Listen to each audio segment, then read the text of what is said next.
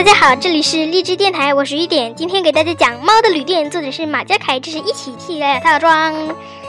今天讲第八幕，呵呵，第八幕，发条猫指尖的魔法，男孩的兔耳朵，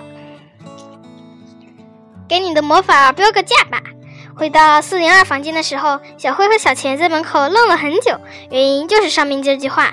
准确的说，这是一声嘹亮的玄鹤，并且是从他们的房间传传出来的。是谁在他们的房间呢？有有什么好标的？这时，里面又传来一个声音：“魔法就是魔法，有什么价好标的？”这个声音慢吞吞地重复了自己的观点。你真傻！刚才那个声音又嚷嚷起来：“你才傻呢！”这时，小钱推门而入。说实在的，在伸手推门之前，小钱自己也是犹豫了很久。为什么会有人在他们的房间呢？他们在里头干嘛呢？这时候进去话要不要紧？一大串的疑问之后，他看了看小辉。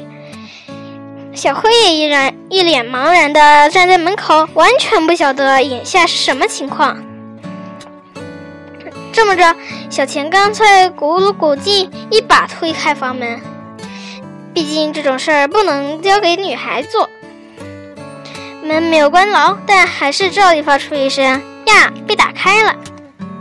房门打开之后，只见沙发上分别坐了一位长着灰胡子的猫大叔，以及一位没有脸的老婆婆。没错，正是曾经划着船经过他们门口的欧佩克大叔和无脸婆。这档口，两人还在继续争吵。欧佩克表现出了前所未有的幼稚，不停地对着无脸婆旋喝来旋喝去的。无脸婆也不甘示弱，脸上浮现出了各种老婆婆把浑身冒着臭气的猫按在地上拼命揍来揍去的图景。两人就这么你一言我一语，针尖对麦芒，吵了没完没了，根本就没意识到小慧和小钱已经走了进来，连罗迪在锁孔里发发出的那声“呀”被打开了也没听到。喂喂，我们只不过是在讨论问题而已，何必在脸上弄出那种可怕的图景？你，于是我脸婆脸上的图景又变了一样。这会儿是一只长着灰胡子的老猫划船时不慎翻进了阴沟，欧佩克气得连胸前的圆点领带也被拨动了起来。小黑和小田不知所措的站在他们面前。只可惜，两人实在过于投入，到现在也没发觉他们的存在。你瞧，你就是个不讲道理的疯婆子！欧佩克继续显赫道：“你可是人身攻击呀！”无脸婆还是一如既往的变换着脸上的图景，内容不外乎是长着灰胡子的老猫遭了各种殃，不是从楼梯上咕噜咕噜滚下去，就是啪嗒一声掉进了臭水沟，要么就是吸面条时突然窒息身亡，鼻孔里飞进了弹珠，耳朵被丑陋的乌龟咬住，屁股上砍了好几把斧头。够了，够了！欧佩克终于有些招招架不住了，他一会儿摸摸自己的鼻子，一会儿又忍不住摸摸耳朵和屁股，仿佛浑身已经被乌龟的牙齿和刀刃扎了个遍。我们就是，我们就事论事。这会儿他又说，似乎不玄喝了。魔法这东西，难道也不是一种商品吗？拿着这个到处兜售的，如今大有人在吧？无脸婆毫无反应，脸上的图景倒是消失了。如何？可同意这点？同意我的说法？无脸婆摇了摇头。唉，欧佩克泄了气似的耸了下脑袋，仿佛才意识到自己和这位老婆婆有十分严重的魔法代沟。发现一时半会儿无法与无脸婆在魔法的商品属性这一问题上达成共识后，欧佩克终于开始中场休息似的环顾四周来。这么着，终于惊惊讶的发现，已经站在他们面前足足两分钟的小灰和小钱。哎，原来他们已经回来了。不知什么时候，又过了两分钟，两人围四人围坐在了地毯上。小灰用房间里备配备的器具给每人都沏沏了茶。轮到无脸婆的时候，他面无表情地晃了晃脑袋，然后指了指自己的脸，简短地说了两个字：“没嘴。”啊，哦哦，是，抱歉。小灰有些尴尬地把脸扭了去了别处。欧佩克大叔十十分突兀打了个哈欠，像是在故意炫耀自己的嘴究竟有多大。他慢悠悠地嘬了一口茶，然后开始说起话来，仿佛一下子又变回了上年纪的言行举止颇为得体的猫绅士。先说句抱歉的话，刚才自说自话的进了你的房间。我们，他继续说道：“没，没关系。”小灰连忙摆了摆手，仿佛担心这个小小的地呃芥蒂会妨碍欧佩克大叔把下面的话说完。请您继续。好的，奥佩特大叔也不客气，指了指房门那儿，说：“其实是他放我们进来的。”喂，你这么，你竟然这么说我，真是没好心没好报！罗迪在锁孔里头不满地嚷嚷起来：“你可是我们这儿最油头滑脑的门锁小人儿，这你这谁都知道。”欧佩克撇了撇嘴，然后向小灰投去了一个恰如其分的微笑，仿佛在说：“抱歉，别介意那个无聊的家伙。”罗迪发出继续发出不满的哼哼声。那么，就让我们进入正题吧。这时，欧佩克大叔继续说道：“我呢，此次是专门和无脸婆一起来找你的。”乌脸婆十分配合的也点了点头，仿佛已经忘了刚才和跟还跟这位猫猫大叔没头没脑的吵过一架。你们是这儿仅仅存的人类。关于这点，我想你们已经有所了解了。欧佩克大叔继续说道：“当然，他似乎有点问题。”说到这，他用十分异样的眼神朝小钱看去。何以动用这样的眼神盯着小钱看？小灰实在莫名感到莫名的不行。难不成小钱也是人类？这点有什么值得怀疑吗？你，欧贝克对着小钱说道：“一开始就让我感到有些不自然，有那么点奇怪。”言罢，又对小灰补充了一句：“请别介意，这是实话。”可是，欧佩克先生听他这么一说，小灰忍不住发问了。您这么说到底是什么意思呢？这档口，小钱十分尴尬的、尴尬的朝小灰和无脸婆分别笑了笑，却没有直视欧佩克这位在他对他提出质疑的猫侦探。一时间，场面似乎变得更为尴尬了，大家都不约而同的陷入了沉默。欧佩克先生先是入目光如炬的朝小钱盯了几秒，然后突然放松下来，继而轻描淡写的对小钱、小灰说道：“关于这孩子，我们另外找时间再说吧。现在必须说别的事，更重要的事。”我脸婆又点了点头，小灰则一副欲言而又止的样子。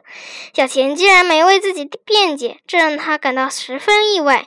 被人说自己有问题，竟然完全都无动于衷，这不让觉得异异常是不可能的。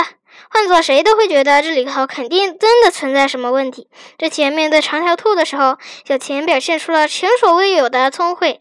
有这么几分钟里，他甚至还表现得像一个侦探一样机警。可是现在，又他又像是变了一个人，一个任何关于自己的评价都毫不在意的木讷的人。加上之前对他产生过的疑惑，小慧更加不解了。然而这时候，他没有。太多的时间去思考这些可能破坏他们之间的关系的蛛蛛丝马迹，因为欧佩克已经打开了话匣子，他不得不将注意力全部集中在欧佩克的谈话内容上。刚才说过了，特意来找你们，是因为你们暂时还是这里仅有的人类。欧佩克说道：“注意，我说的是暂时，暂时。”小黑重复道：“嗯，没错。”欧佩克清了清嗓子，继续说道：“实话告诉你吧，这里猫的旅店只存在两种生命形式，一种是猫，一种则是除了猫以外的任何生物。也就是说，猫的旅店相当于一个微型的猫国。你明白我的意思吧？”在这里，猫是一切的主宰。换言之，这如今这里的统治者就是抠门。抠门。小灰再度重复了欧佩克语言中的字眼，几乎是情不自禁的，因为他实在是无法将抠门与主宰或统统治者这样的字眼连接在一起。虽然寇某的确给人带来精明能干甚至狡猾的印象，但这无论如何也无法与主宰旅店的统治者扯上关系。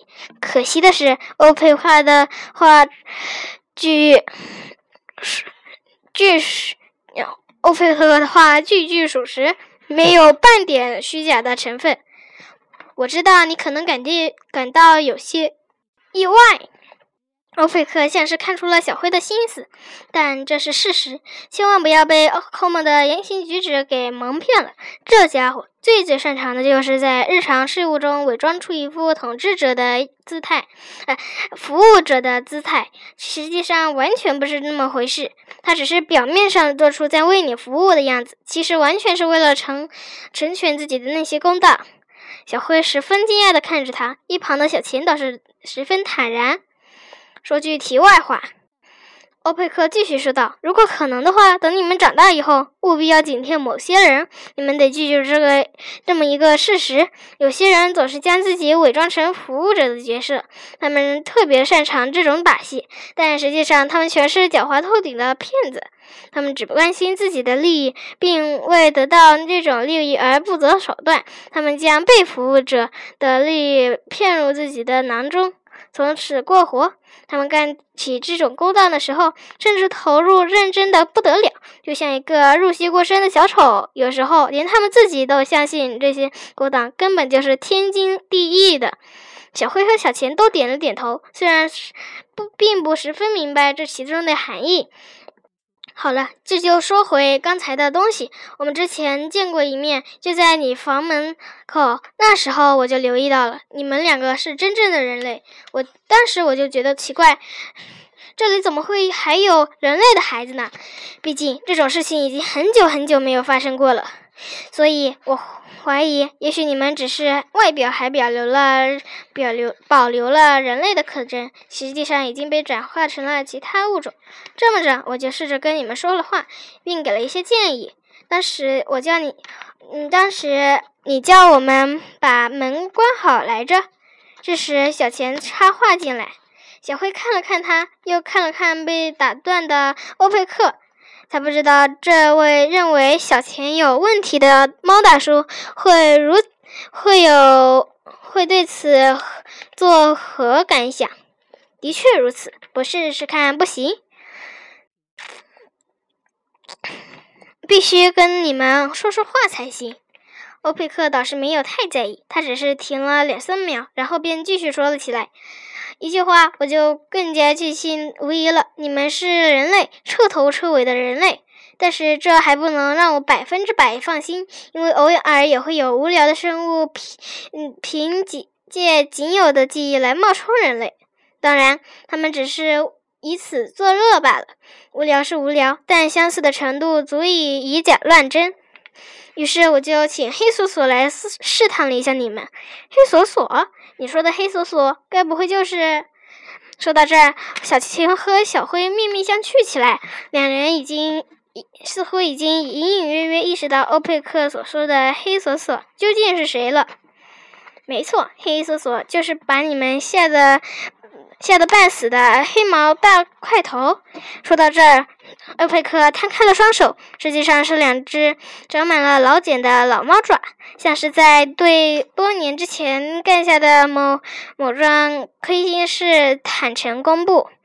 就是那只把整个楼板都踩得剧烈摇晃、个头大的几乎可以填满整个走廊的大怪物似的巨大的黑猫吗？小灰惊呼惊呼道：“正是，正是。”欧佩克合起双手，像是为对方猜中了谜语的答案而感到庆幸。那家伙当时可是要置我于死地呀！小田指了指门框那儿，仿佛之前发生了一幕，随时可能再次上演。其实他是在吓唬你们呢。吓唬，啧啧啧，那肯定就是，那简直就是排山倒海般的进攻啊！所以才起到试探的作用嘛。说到这，欧佩克笑了笑。只有初到此地的人类小孩才会有你们这样的反应。被怪物惊吓之后，赶紧打电话求救，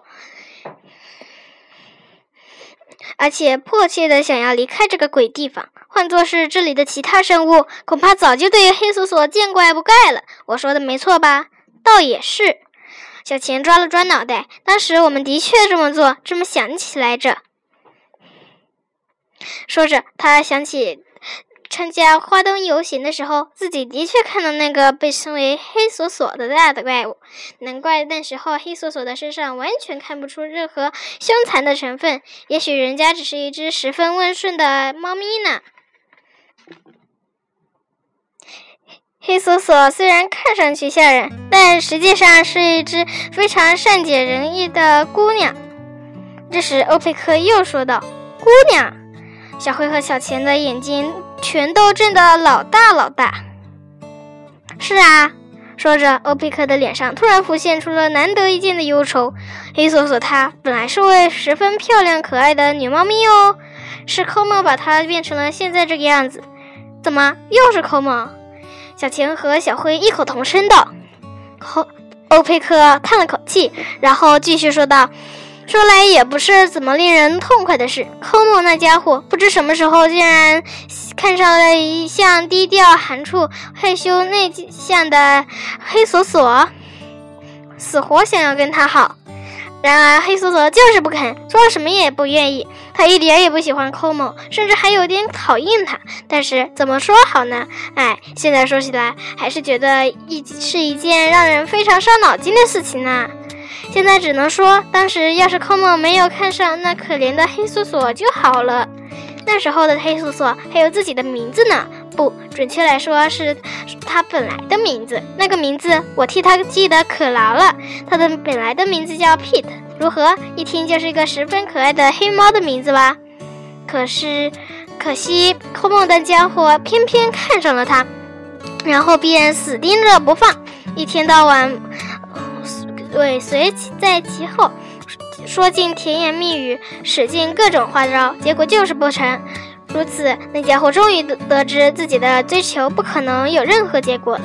明白这点之后，那家伙竟然狠下心，在 Pete 身上施了恶毒的魔法，把他变成了现在这副模样，变了又黑又大又丑的黑索索。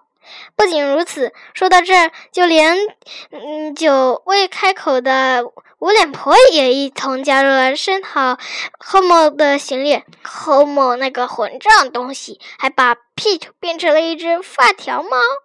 发条猫，就是说，如果不替他上足发条，欧佩克替无脸婆说道，他就就会。说到这儿。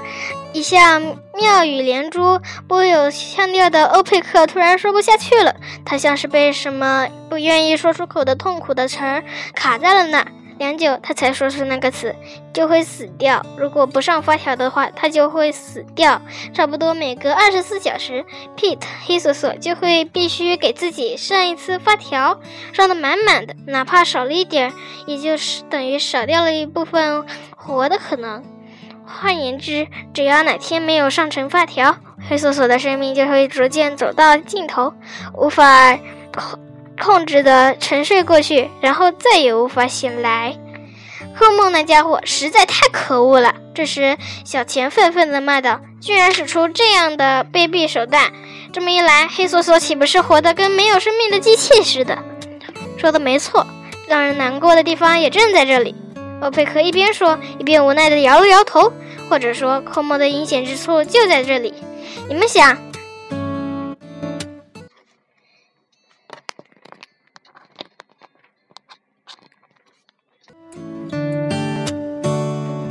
欧佩克一边说，一边无奈地摇了摇头，或者说。科莫的阴险之处也就在这里。你们想，正如小钱所言，科莫把黑索索的生活变得跟没有生命的机器一般。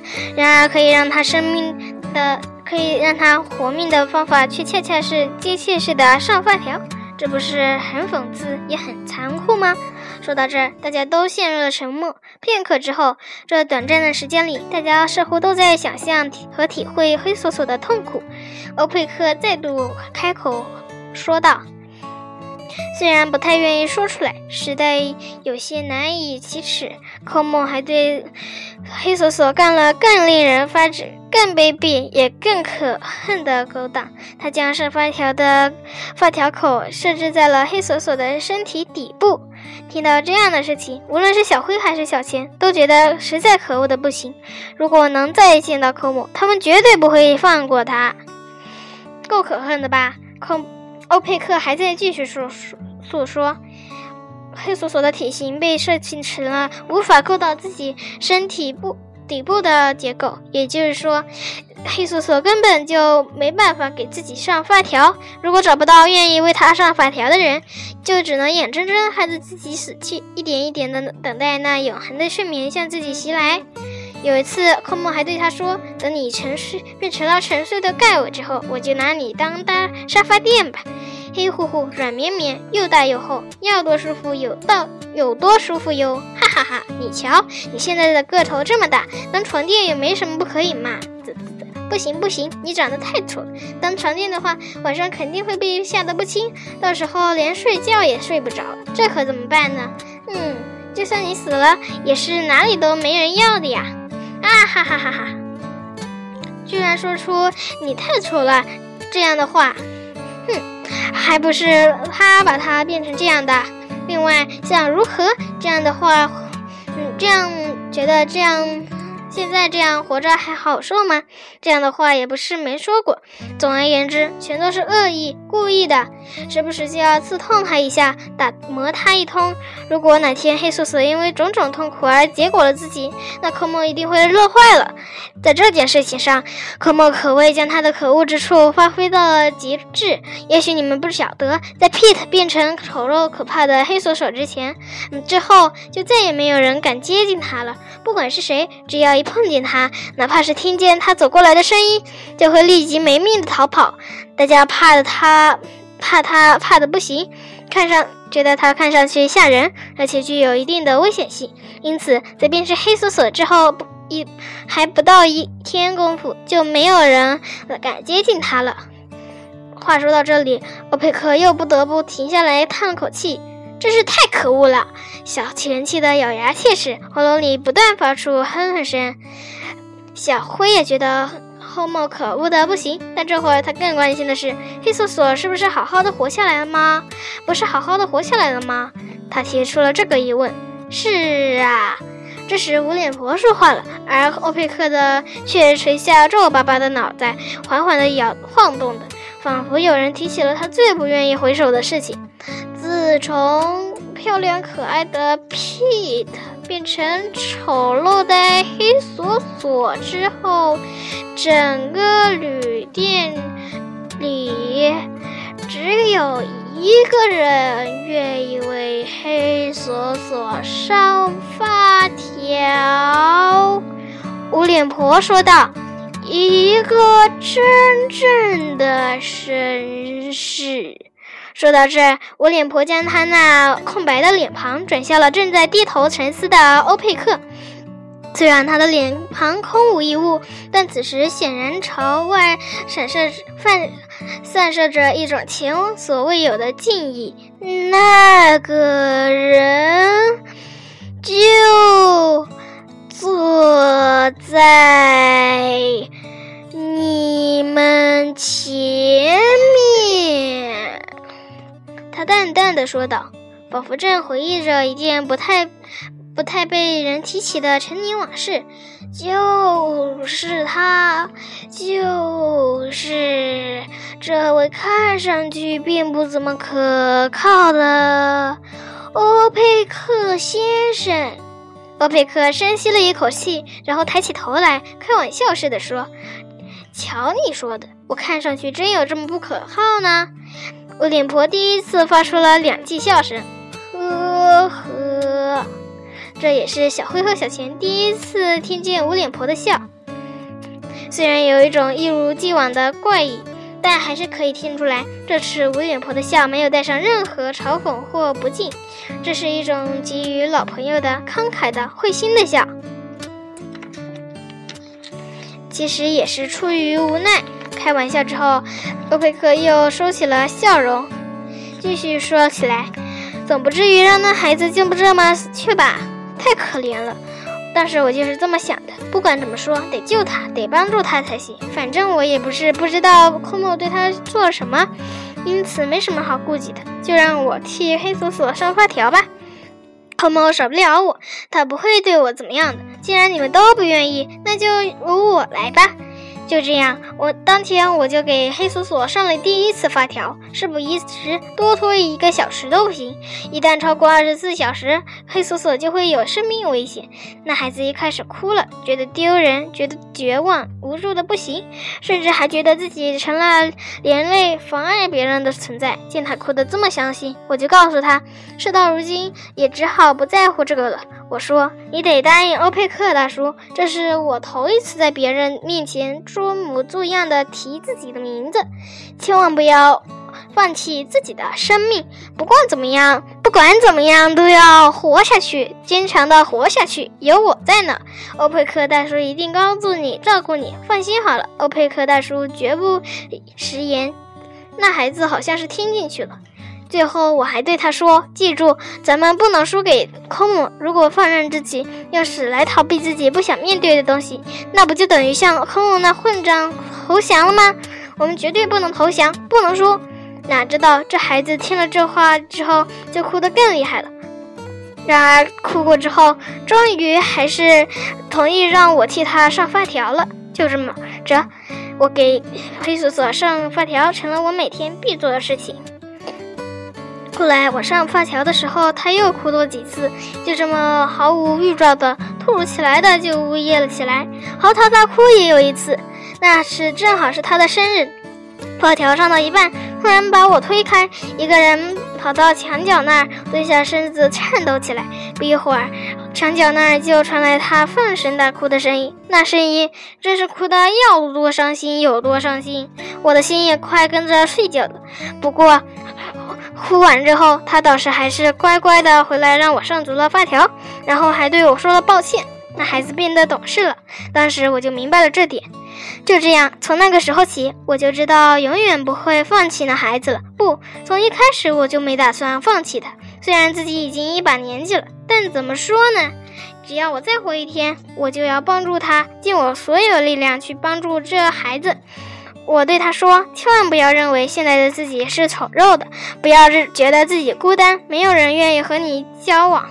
你活下来了，而且活得那么好，那么健康，欧佩克大叔就为你感到高兴，感到自豪。你知道吗？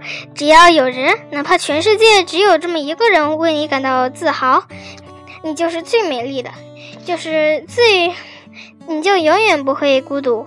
就算一天有一天。” 大叔，我死了，你要坚强的活下去，能答应我吗？那孩子答应了。如今，我就成了，就成了我们之间的约定，直到现在还复行着。等待，待欧佩克大叔说完这些，他忽然发现坐在他对面的小灰眼角已经泛出了泪花。小灰突然发现，黑索索的经历其实和她自己很像，同样是因为觉得自己丑陋而不快乐，同样没有朋友，同样失去了继续活下来的信念。可是黑索索有欧佩克大叔这样的好人帮助他，鼓励他，真的太好了。这样的人虽然遇到了不幸，但是又何尝没有得到另一种幸福呢？他不得不想到了自己，想到了那个冷漠虚无的父亲，心里更难过了。抱歉，抱歉，净说令人悲伤的话了。这档口，欧佩克抓了抓脑袋，仿佛这么一抓就能抓走围绕大家的微悲伤。像科莫那样的家伙，绝对不能放过。这时，小钱把拳头攥得紧紧的。嗯，所以在我确认了你们是真正的人类小孩之后，就开始琢磨我的计划了。欧佩克一边说，一边捋了捋自己的胡子，一边又看向无脸婆。抱歉，商量一番，抱歉，是我们计是我们的计划。有了初步的想法之后，我就找到了无脸婆，然后和他好好的商量一番。巧的是，无脸婆已经和你有有所接触，于是我们一拍即合。待基本对策商量完毕之后，我就来找你们了。哪知你们不在房间，我们还以为你们已经出事了呢。没没，我们去找长条兔了。小灰、小钱说：“抱歉，我和小灰都自说善话的称呼他为长条兔来着。没想到长条兔先生也被寇莫折磨过，他曾经被囚禁在一座十分低矮的牢房里。寇莫这家伙实在太可恨了。我们在长条兔的休息室门口碰到了他。临走前，我想给他点颜色瞧瞧，于是就说了点正好说到戳到他痛处的话。”哪知那家伙用指甲戳了一下我的脑袋，真是莫名其妙。你说什么？他用指甲戳了一下你的脑袋？欧佩克突突突然变得警觉起来，一旁的无脸婆也一下子把身体绷得直直直的，好像听了什么令耸人听闻的消息。是啊，怎么了？看到他们如此反应，小钱也有点不安了。他用指甲戳了戳你的脑袋，然后呢？欧佩克神色凝重地说：“有没有什么感觉？某种异样的感觉？有吗？有没有？要说感觉的话，好像的的确有一种奇怪的感觉，但实在无法用语言描述。总之，是一种异常奇妙的感觉。”小钱一边回想着，一边答道：“坏了！”欧佩克的身子突然瘫软下去，这下坏了！怎怎么了？你恐怕已经中了他的魔法啊！寇莫的魔法，这种魔法在他很久很久以前使过一次。欧菲克一脸肃穆地说道：“当时对象不是别人，正是你们所说的长条兔先生。”不会吧？小贤开始有些说不出话来了。小灰也开始意识到事情的严重性。哎。如果我早些对找到你们就好了。欧佩克叹了口气，然后继续说道：“你们不知道，长条兔曾经也是和你们一样的人类，但是和其他人类不同的是，他一到旅店就深受科莫的喜爱。科莫那家伙很少如此赏识一个人类，他甚至为了打破旅，他甚至为了他打破旅店的管理，没有将他转化为其他生物。可是后来发生了。”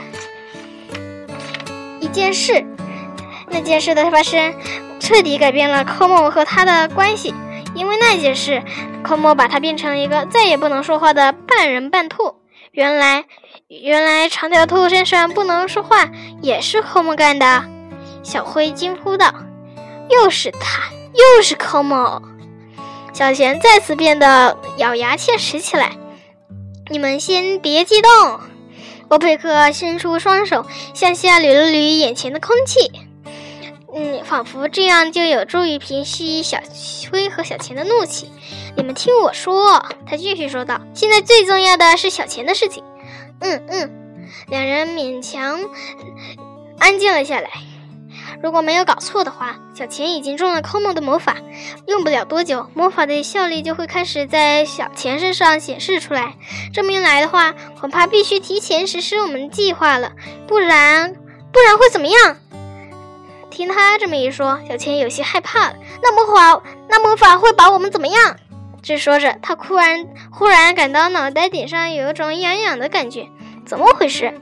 他又伸手抓了抓痒痒的脑袋。正在发痒的，似乎正是被科莫的指尖碰过的地方。看到小钱的这种异常举动，科欧佩克大叔半张着嘴，却什么也没说。他看了看无脸婆，然后点了后者点了点头，像是确认在确认对方心中的猜测。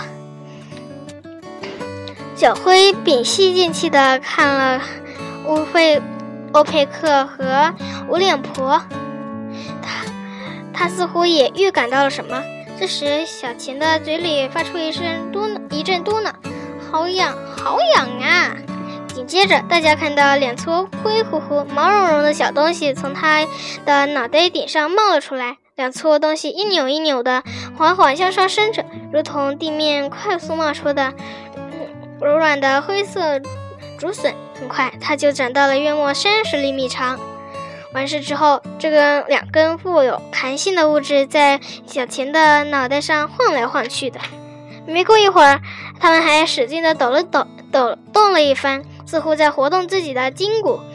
接着，它们又朝前弯折下来，左右上下旋转了几下，好像正在对自己调试信号的天线，又像两块长了毛的灰色鞋垫。那个魔法究竟会把小钱怎么样？这个问题似乎已经不需要任何人来回答了。欧佩克不用回答，我脸婆不用回答，小灰也不用任何人来提示，因为此时此刻，小钱的脑袋顶上已经长出了两只活生生的灰色的兔耳朵。好的，我讲完了。大家好，我是小雨点，可以点赞。四，小明的故事。小明跟老妈说：“老妈，我的钱包呢？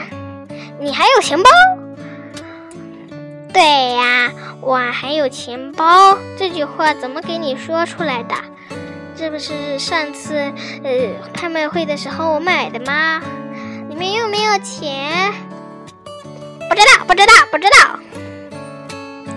又抢着回答说：“不用你说了，好吧，好吧，好吧，好吧，好吧。”哎呀，呃，嗯，反正我不知道。突然，他在马桶里似乎看见了一个类似钱包的东西。好了，今天讲完了。晚午安，晚安，午安，晚安，早安，早安，晚安。